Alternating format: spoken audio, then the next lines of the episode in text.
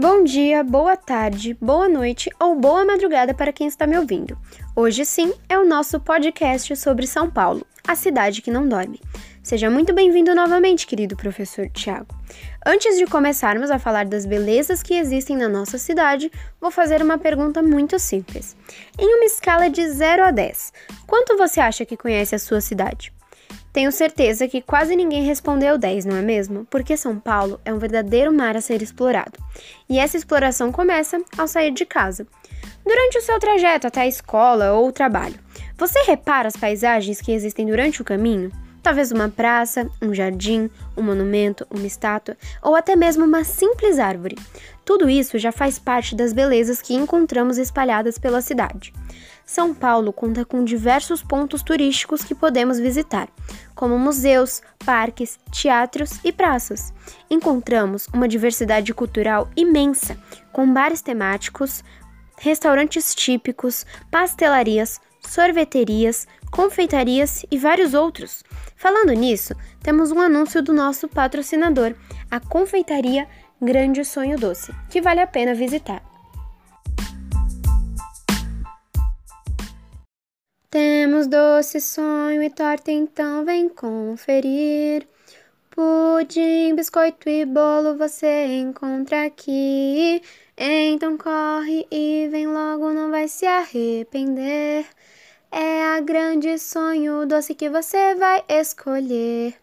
Nossa loja é bela, então vem até ela. Aqui você encontra tudo que quiser. Nossa loja é bela, então vem até ela. Aqui você encontra tudo que você quiser. Temos doce, sonho e torta, então vem conferir. Pudim, biscoito e bolo você encontra aqui. Então corre e vem logo, não vai se arrepender. É a grande sonho doce que você vai escolher.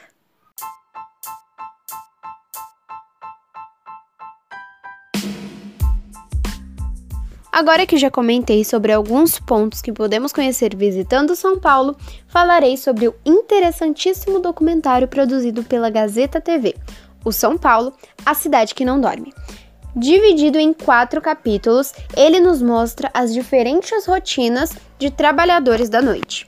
O primeiro deles é o taxista Jadielson Rodrigues, que oferece um serviço diferenciado para seus clientes, contando com drinks, comidas e até mesmo Wi-Fi no carro. Tatiana Ferraz, uma radialista que passa suas madrugadas em uma companhia de rádio fornecendo informações para a população. O atleta e publicitário Lierson Mattenhauer, que passa suas noites praticando downhill speed, uma modalidade do skate. E Paula, uma funcionária de limpeza da prefeitura que adora ver as luzes da cidade refletidas na água com que lava as ruas.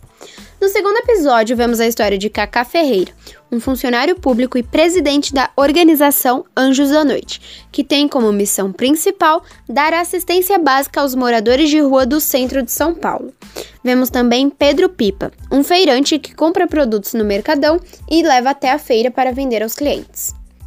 E Bárbara Santos, uma chefe de cozinha que presta serviços como amiga de aluguel, levando as pessoas por um passeio pelo lado assustador da cidade de São Paulo. No terceiro episódio, conhecemos o projeto Saia na Noite, liderado por Teresa Daprile, que consiste em um grupo de mulheres que pedalam todas as terças-feiras pelas ruas de São Paulo. Vemos também a história do vlogueiro PC Siqueira, que lida com a noite de um jeito diferente por conta de sua insônia. Temos também a volta de Fábio Rabin ao bairro da Bexiga, o lugar onde sua carreira de stand-up começou.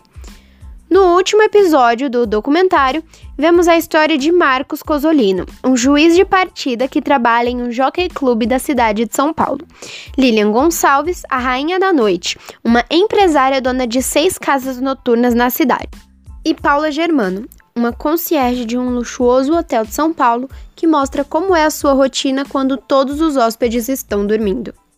Para quem tiver interesse no documentário que eu citei, ele está disponível no YouTube. Cada parte tem aproximadamente 26 minutos, mas é muito interessante porque nos mostra um lado de São Paulo até então desconhecido para nós, que é o lado da noite. O que acontece quando a luz do sol vai embora e a da lua toma o seu lugar. Então é isso, gente. Pesquisem um pouco mais sobre a história da cidade de vocês, sobre os pontos turísticos, visitem lugares em que vocês nunca foram, museus, praças, restaurantes. É, por enquanto, continuem em casa, façam passeios virtuais.